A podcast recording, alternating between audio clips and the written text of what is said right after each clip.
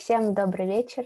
Э, тема сегодняшнего заседания у нас достаточно интересная и, наверное, так скажу, как никогда актуальная. Это как пандемия COVID-19 повлияла на создание системы электронного правосудия. И сначала я хотела бы немножко осветить ту информацию, которую мы выкладывали в постах, и затем уже начать нашу бурную дискуссию. Я надеюсь, что она будет бурной.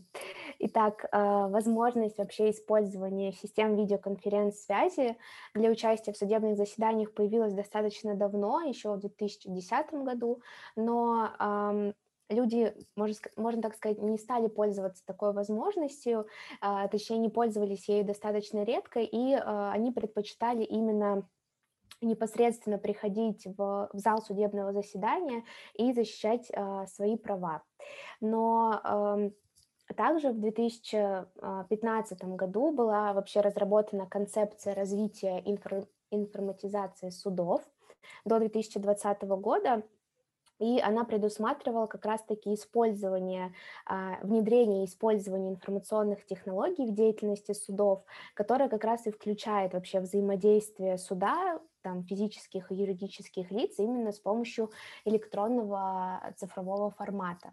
Но пандемия COVID-19, она достаточно э, все изменила, и были приняты различные ограничительные меры, а, и именно это показало вообще необходимость совершенствования и использования электронного правосудия.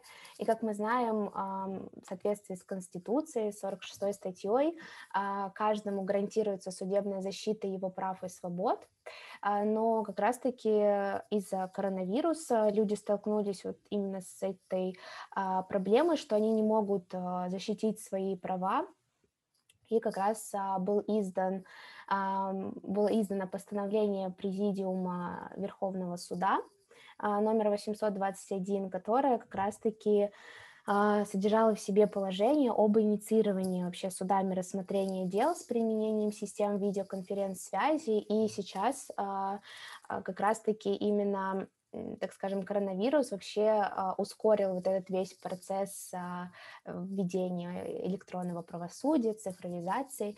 И я хотела бы вообще узнать, как, а, по вашему мнению, развивается вот эта система и удобна она или нет? Ну, похоже, это вопрос, который обращен по большей части ко мне, потому что Катя Екатерина, я извиняюсь, если это принципиально, едет в метро. А, я бы хотел сказать, что мне кажется, очень а, хорошо это все отразилось, а, хоть поначалу у нас вроде как и были какие-то непонятки там с тем, как электронно направлять документы, с тем, как пользоваться электронной цифровой подписью, с тем, как знакомиться с какими-то судебными решениями дистанционно и как дистанционно присутствовать на заседании. Но сейчас это уже стало такой ну, нормальной, хорошей практикой, потому что э, есть, э, блин, э, как бы не обидеть какое-то процессуальное действие. Ну, в общем, есть заседания, которые формально проводятся, на которые там надо приехать, услышать э, оглашение какого-то решения, вот, и, ну, собственно, уехать обратно в офис. А теперь это можно сделать гораздо проще, э, дистанционно присутствуя, в зале судебного заседания, чтобы не надо было ну, тратить свое драгоценное время, скажем так. Вот, поэтому мне кажется, что в большей степени э, этот э, вынужденный шаг был полезен, чем нет. Я, да, согласна. Мне кажется, просто, ну вот, как я уже сказала в самом начале, вот эта вот система электронного правосудия появилась давно, но ее никто не совершенствовал, не использовал. И именно э, из-за коронавируса, так скажем, в какой-то степени спасибо ему, э, мы начали развивать вообще вот эту всю систему электронного правосудия. Некоторые люди вообще впервые об этом услышали, что можно и там, я не знаю, дистанционно как-то подать э, там исковое заявление о том, что можно, например, вообще находясь в другой стране, участвовать в судебном разбирательстве. И, ну, безусловно, есть определенные проблемы, в том числе с техническим обеспечением, потому что, ну вот даже я проходила практику в суде, и эм, далеко не все судьи прям хорошо используют там компьютер, могут быстро, там, так скажем, в нем ориентироваться. Там то же самое, если с использованием Zoom, то есть э, для многих это, ну, даже я бы сказала, практически, наверное, для 99% людей это оказалось вообще какой-то новой платформой, которой никто поначалу не знал, как пользоваться. Вот, но сейчас мы, наоборот, это все осваиваем, и, наверное, даже можно сказать, что, ну, вот лично я, например, в какой-то степени даже не представляю а, свою жизнь уже без а, зума, и мне кажется, что это даже где-то иногда удобнее, потому что ты можешь не тратить время на там, дорогу, там, тот же самый, например, суд, а просто там провести а, участвовать в судебном заседании именно с помощью вот этого дистанционного формата.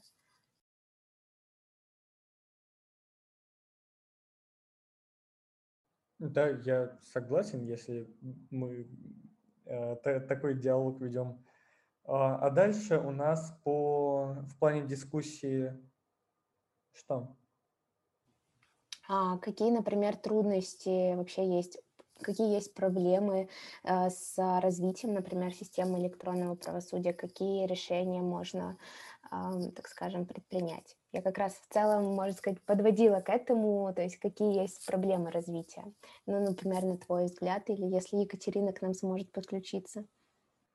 Ну, вообще, я, пожалуй, начну. А, мне кажется, что самая главная проблема пока что связана с тем, что не всегда можно как-то удостовериться в том, что человек, который находится, точнее, который, в общем, действие, которое совершается с компьютера какого-то человека, совершается именно этим человеком.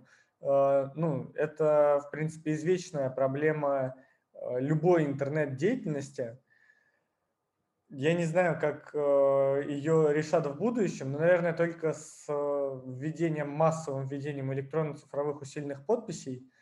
Вот. А так, мне кажется, что по большей части проблем других и нет. Но это, может быть, я их не вижу, конечно.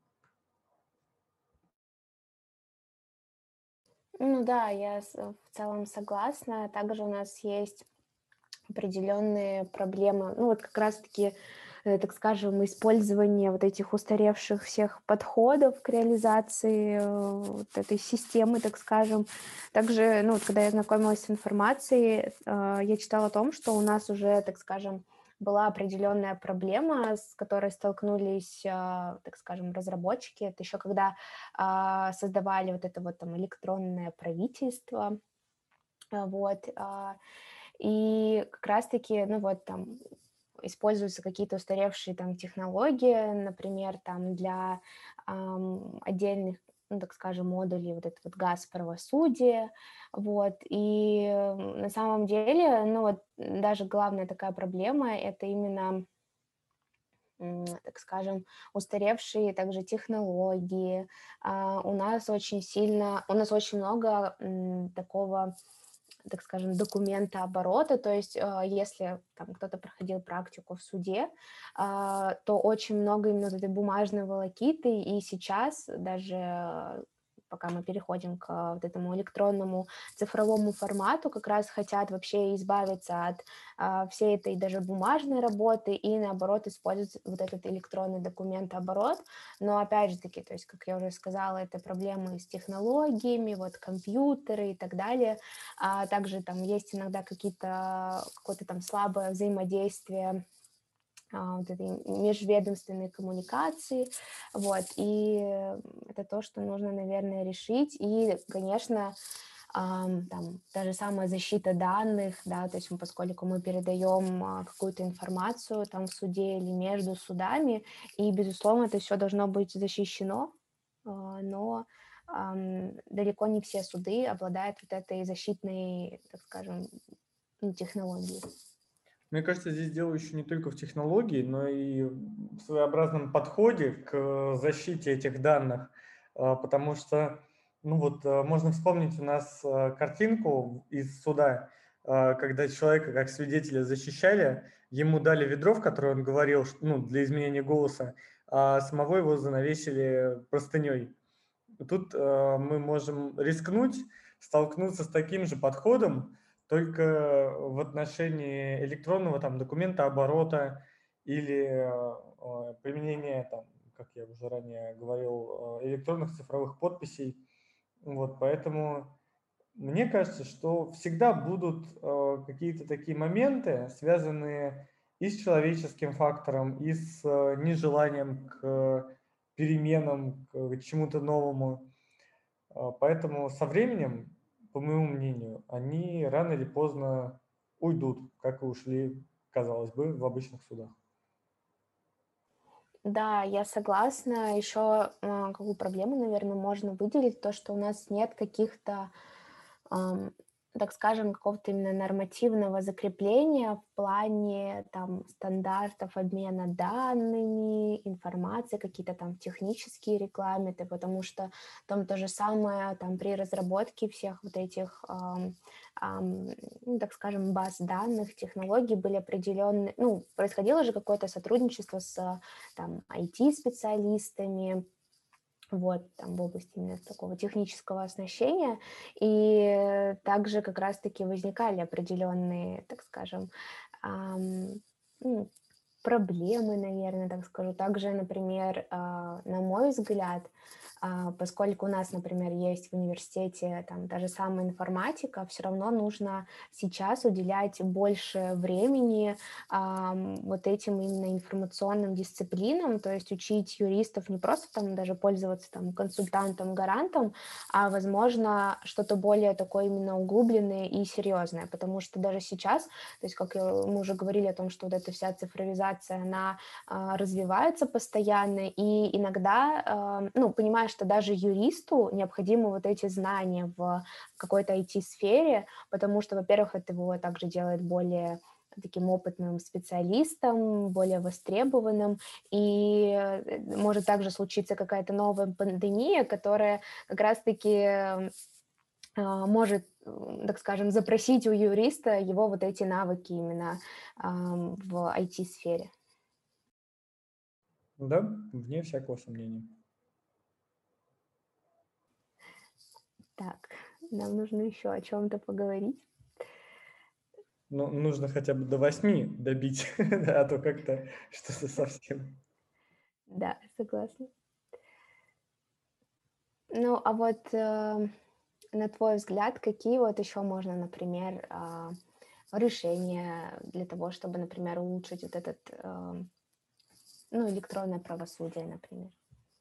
Ну, мне кажется, что мы вообще остались одни. А, нет, нет.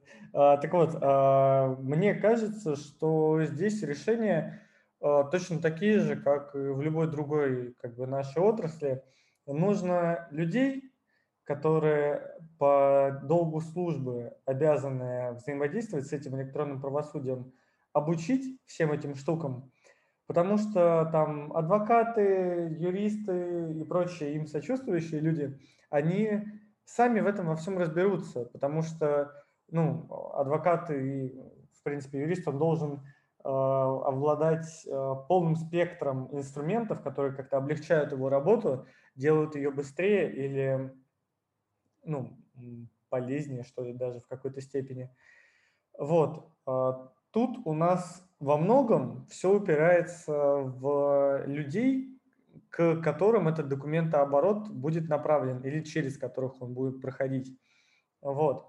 А, поэтому мне кажется, что нужно их записать на курсы какие-нибудь там, или чтобы их начальник провел разъяснение, что вот мы теперь пользуемся не могу вспомнить, как э, называется система, которая удостоверяет подписи. Ну, в общем, мы теперь подпись, пользуемся такой штукой. Э, это может быть там неудобно, это может быть там ну, странно, но э, это теперь вот делается так и ну, никак иначе. Конечно, никак иначе это плохой пример, потому что, ну, я очень плохо выразился, а не это плохой пример потому что у меня есть пример как раз-таки того, когда а, помимо электронного документа оборота никакой другой попросту не работает.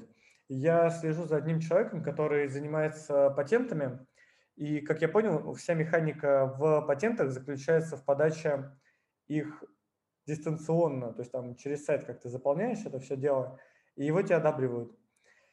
Вот. И человеку перестали просто почему-то одобрять его патенты, он решил поехать и разобраться на месте, что называется, а там ну, нету просто специалистов, которые готовы с ним ну, как-то повзаимодействовать. И получается такая ситуация, что э, наоборот, электронный документооборот работает, а обычный, ну, как бы нет. И даже более того, нет никакой возможности его наладить. Поэтому я думаю, что, ну, опять-таки, проблема уже ранее мной обозначена была, что тут э, только человеческий фактор может как-то его нарушить. Ну и, конечно же, а, нам нельзя допустить злоупотребления со стороны различных лиц, которые будут контролировать этот электронный документооборот в плане программного обеспечения, чтобы не было такого, что, допустим, там за деньги вносятся изменения в документы, вот, или за деньги пользуются какими-то возможностями системы, допустим, как а, блокировка чьей-то карты или обременение дома, или ну, в общем, или, или, или. Мне больше не видится каких-то пространств для злоупотребления. Ну, блин, здесь еще, конечно же, можно сказать про классическую коррупцию, что там за деньги будут какие-то документы в, в базе удалять, какие-то добавлять, э, какие-то документы будут э, определенной датой прописаны, ну, которая будет, естественно, нужна э, взяткодателю. Вот, поэтому, ну, на мой взгляд, тут все. Да, я в целом согласна по поводу там тех же самых нарушений. И я думаю, что, а, например, могут также усилиться определенные там мошенничества. Вот, поскольку это так одно из самых таких распространенных преступлений, так и, а, например, мошенники могут использовать, например, какие-то персональные данные граждан, а, и я думаю, это будет даже происходить все чаще и чаще, то есть даже если не говорить именно про правосудие, это и так достаточно распространенная проблема, да, но, а, наверное, даже когда это будет касаться именно каких-то гражданских дел и так далее, то, безусловно, вот эта вот, так скажем, преступность, она будет только расти, и а, еще один вопрос, который, а, ну, мы уже, так скажем, частично затронули, это вопрос идентификации личности гражданина, да, то есть вот как а, ты сказала, что будут а, там э, граждане себя идентифицировать с помощью электронной подписи, там, усиленной квалифицированной электронной подписью, но это же есть э, возможность далеко не у каждого гражданина. И то есть обычно ты же, когда приходишь, например, в суд, ты там даешь паспорт, и у тебя там спрашивают там фамилия, имя, отчество, там, по-моему, место рождения или о, дата рождения, вот, то мне кажется, что а, когда это будет происходить в каком-то дистанционном, так скажем, формате с помощью там а, конфер- видеоконференц-связи, мне кажется, что будут даже иногда какие-то а, ну, не то чтобы мошенничество, но что-то вот вроде того. И мне кажется, нужно как раз-таки придумать такой способ, именно надежный, когда гражданин сможет себя идентифицировать. Да, я бы хотел даже развить эту мысль, потому что э, нельзя забывать про то, что существует такая замечательная или же наоборот ужасная для кого как вещь, как э, deepfake. Вот, э, уже сейчас э, люди ну, меняют свои голоса, свои лица на ну, лица других людей, голоса других людей, соответственно.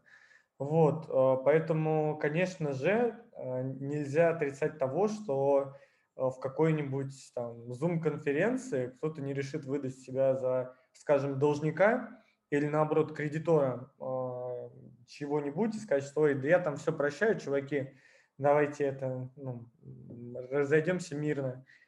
Вот. Ну, конечно же, это будет делать подставное лицо. В то время как э, у меня еще в голове возникла такая ну, я не знаю, картинка, мысль, идея, называйте как хотите, что, возможно, в будущем будут просить людей там себя за щеки потрепать, чтобы ну, подтвердить, что это все ну, не графика, а настоящий живой человек, как бы вот здесь и сейчас.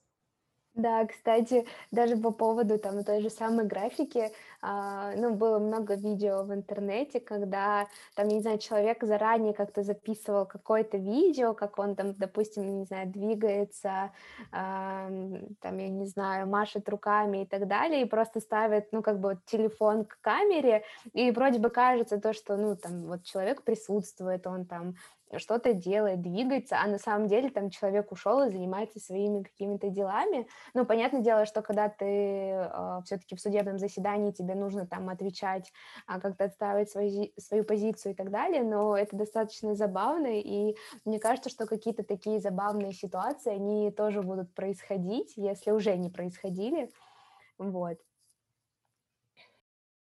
Ну, я полностью согласен. Мне кажется, что это попросту неизбежно с, ну, тем более это у нас получается довольно молодая отрасль вот э, всей этой видеоконференц-связи, вот, поэтому, ну, вполне вероятно. А, кстати, забав, про забавные ситуации. А, когда в Штатах, ну, все видели эту новость, а, адвокат подключился к заседанию, и у него стоял стандартный, а, ну, стандартная зум-заставка, вот, и судья начал спрашивать, а что это за код? И он сказал, ваша честь, я не код, я адвокат. Ну, то есть они неизбежны попросту, даже ну, у таких профессионалов высокого класса, казалось бы, я думаю, они будут ну, возникать тут и там. Вот, мне кажется, можно потихоньку итог подвести, Света? Да, давай я тогда еще последний вопрос задам. А, вот, тут у нас Екатерина пишет, что большая ответственность сейчас ложится на правительство. Необходимо развивать систему цифровой национальной безопасности, а, чтобы повысить доверие людям к электронному формату. Да, я вообще полностью согласна, потому что у нас, ну, даже вот когда только началась пандемия, для вот всего населения было там а, вообще электронный какой-то формат, что это, это все небезопасно, особенно если взять э, старшее поколение, которое вообще считает вот эту всю цифровизацию чем-то, наоборот, негативным, ну, по крайней мере, то, что я достаточно часто слышу там от своей, например, там бабушки и дедушки, вот, Поэтому, да, действительно, правительство должно принимать определенные меры вот этой вот цифровой национальной безопасности, как мы уже отметили, должна быть а, определенная, так скажем, защита вот персональных данных. И вот как раз последний вопрос, который я хотела бы э, задать, вот, например, когда вот вся ситуация с коронавирусом, с этой пандемией, так скажем, утихнет, вот как на ваш взгляд, будут ли люди, например, а, продолжать использовать вот эту а, систему электронного правосудия, или все-таки мы опять про нее забудем и вернемся к обычному очному формату? Мне кажется, что мы про нее не забудем. Она, блин, больно удобная. Мне кажется, что только поэтому, ну, потому что там зачем куда-то ехать, если можно не ехать? Зачем проводить собрание очно, если можно там проголосовать дистанционно?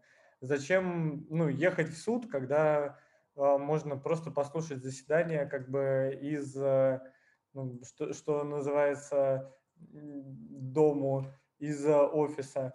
Вот, ну, зачем все вот это вот нужно, когда можно вот этого всего избежать спокойно и, ну, быть э, мобильным в плане того, что, допустим, ты сейчас куда-то поехал по более важному делу в другую область, вот, вышел по менее важному делу в онлайн-заседание, ну и все, и ты везде успел, получается. Тебе не нужно чем-то жертвовать, в то же время ты ну, сохранил свой ресурс, потому что если бы ты пытался везде успеть, это бы тебя очень сильно вымотало. И ну, получается, еще не, нигде не опоздал. Да, я согласна. Вот тоже Екатерина пишет, что сегодня все нашли для себя плюс дистанционки. Да, безусловно, это так, потому что это, ну, действительно вообще экономит время, тем более, как мы а, знаем, для каждого в целом человека время такой ценный ресурс, потому что, ну, то есть э, многим там как-то далеко добираться до суда, или, например, бывают ситуации, как мы уже сегодня освещали, что, например, человек может вообще находиться в другой стране, да, ему нужно, там, не знаю, тратить деньги на билет, э, там, потом какие-то проблемы будут с возвращением в страну, я не знаю, там еще что-то, вот. Это все, наоборот, очень экономит и деньги, и время, вот, и я думаю, наверное, мы можем в целом заканчивать. Ну, да, потихонечку. Да, я, наверное, так скажу, а, последнее слово, может быть, у Александра а, будут э, какие-то мысли. А, к сожалению, у нас сегодня очень мало, и хотелось бы, конечно, больше подискутировать на данную тему, но скажу, что, наверное, так скажем, неограниченно, прекрасно.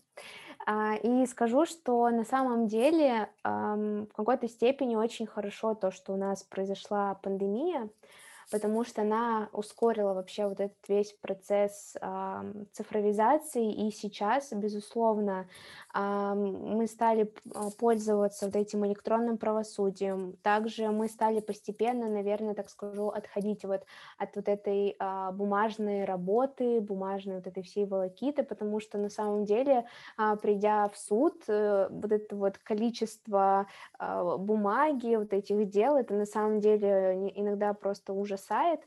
Вот, и наоборот, наверное, даже удобнее использовать вот этот электронный формат. И даже если честно, я уже не знаю, что добавить.